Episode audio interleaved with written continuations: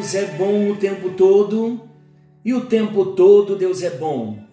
Graça e paz, queridos, estamos juntos em mais um encontro com Deus. Eu sou o pastor Paulo Rogério e que alegria poder chegar até você com mais uma porção da palavra do nosso Deus. Quem pode ser discípulo do Mestre? Venha o teu reino. Esse é o nosso decreto para o ano de 2023. Declare: venha o teu reino. Nós já dissemos que o verdadeiro discípulo, o discípulo do Mestre, ele transporta dentro de si o reino inabalável de Deus. Nós estamos começando numa nova série, Discípulos do Mestre. E nós lançamos a pergunta: quem pode ser discípulo do Mestre? E nós estamos tratando vários textos nos evangelhos que Jesus ensina que aquele que não negar-se a si mesmo, não tomar a sua cruz dia após dia e seguir ao Senhor, não pode ser seu discípulo. O nosso assunto hoje é a importância do negar-se a si mesmo. Queridos, quando nós ouvimos negue-se a si mesmo, é uma palavra forte, porque exige de nós uma decisão, abrir mão de nós abrir mão da nossa própria vontade, abrir mão do nosso querer, por um propósito maior, a vontade do nosso Mestre. A importância do negue-se a si mesmo pode ser notada aqui na segunda parte do capítulo 14 de Lucas, onde Jesus conta a parábola do construtor da torre e o rei guerreiro. Eu vou ler alguns versículos no Evangelho de São Lucas, no capítulo 14. Ouçam, a partir do versículo 25. Grandes multidões o acompanhavam e ele, voltando-se, lhe disse: Se alguém vem a mim e não aborrece a seu pai e mãe, e mulher, e filhos, e irmãos, e irmãs, e ainda a sua própria vida, não pode ser meu discípulo. E qualquer que não tomar a sua cruz e vier após mim, não pode ser meu discípulo.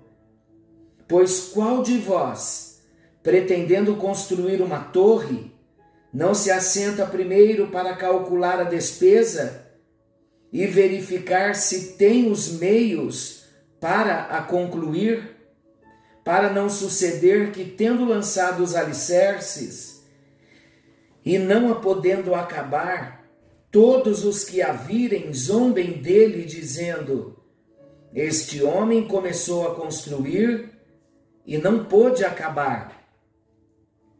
Ou qual é o rei que, indo para combater outro rei, não se assenta primeiro para calcular se com 10 mil homens poderá enfrentar o que vem contra ele com 20 mil? Caso contrário, estando o outro ainda longe, envia-lhe uma embaixada pedindo condições de paz. Assim, pois, todo aquele que dentre vós não renuncia a tudo quanto tem, não pode ser meu discípulo. Olha as condições para sermos discípulos do Mestre. Nesse capítulo, Jesus utilizou por três vezes a expressão não pode ser meu discípulo. Está no versículo 26, vou repetir: se alguém vem a mim e não aborrece a seu pai e mãe e mulher e filhos e irmãos e irmãs e ainda a sua própria vida, não pode ser meu discípulo. Versículo 27. E qualquer que não tomar a sua cruz e vier após mim, não pode ser meu discípulo. Versículo 33. Assim, pois, todo aquele que dentre vós não renuncia a tudo quanto tem, não pode ser meu discípulo. Quando nós vemos o versículo 26, onde a sentença aparece pela primeira vez no capítulo, Jesus se voltou, queridos, para a multidão. E ele ensinou que os seus verdadeiros seguidores o amam acima de tudo e dão suas vidas por ele. No versículo 27, onde a sentença se repete pela segunda vez, Jesus ensinou que seus verdadeiros seguidores sempre estão dispostos a sofrer pela causa do Evangelho. E finalmente, no versículo 33, Jesus concluiu esse ensino falando que para segui-lo, seus discípulos precisam renunciar tudo que possuem, isto é, no sentido de demonstrar uma lealdade incondicional. Lembre-se dessa frase: lealdade incondicional, uma completa negação de si mesmo. Vamos entender um pouquinho melhor?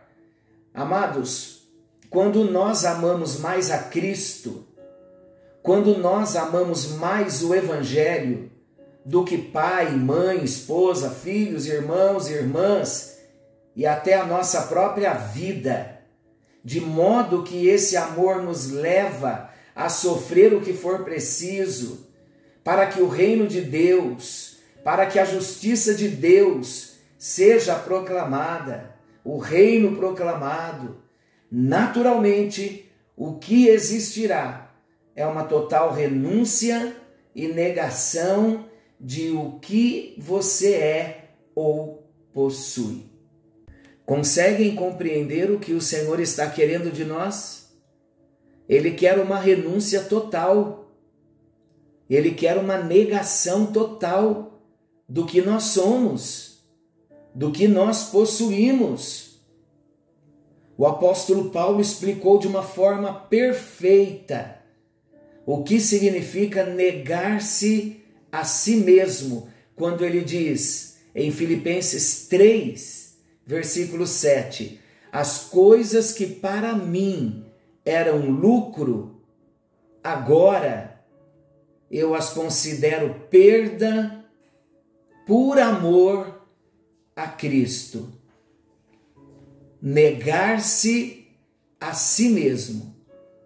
Viver um plano, um plano mais alto do que nós. Uma vontade boa, perfeita e agradável. Vamos pedir a Ele que não haja nada e ninguém acima dele. Vamos dizer a Ele que não vamos dar o nosso amor nem a nossa devoção a ninguém mais que não seja Ele.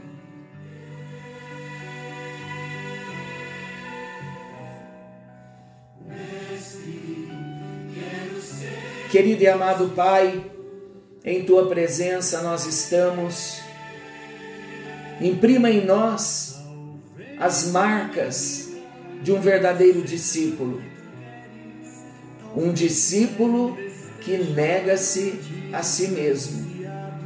Um discípulo que se levanta como o apóstolo Paulo dizendo: as coisas que para mim eram lucro, agora eu as considero como perda por amor a Cristo.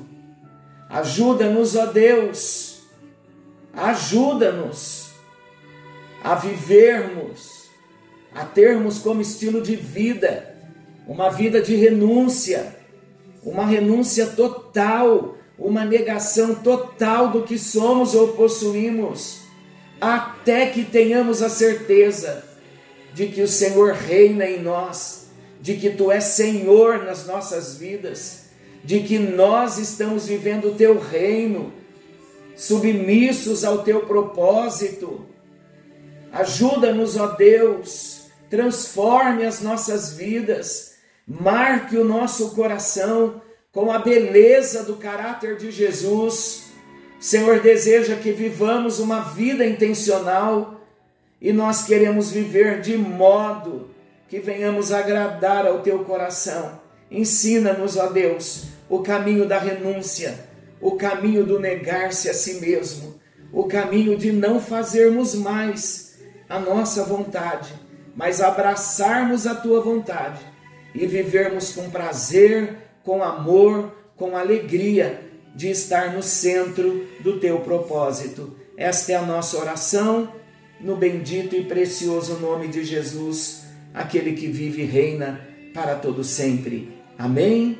Amém. E graças a Deus. Deus te abençoe. Deus nos abençoe. Fiquemos todos com Deus.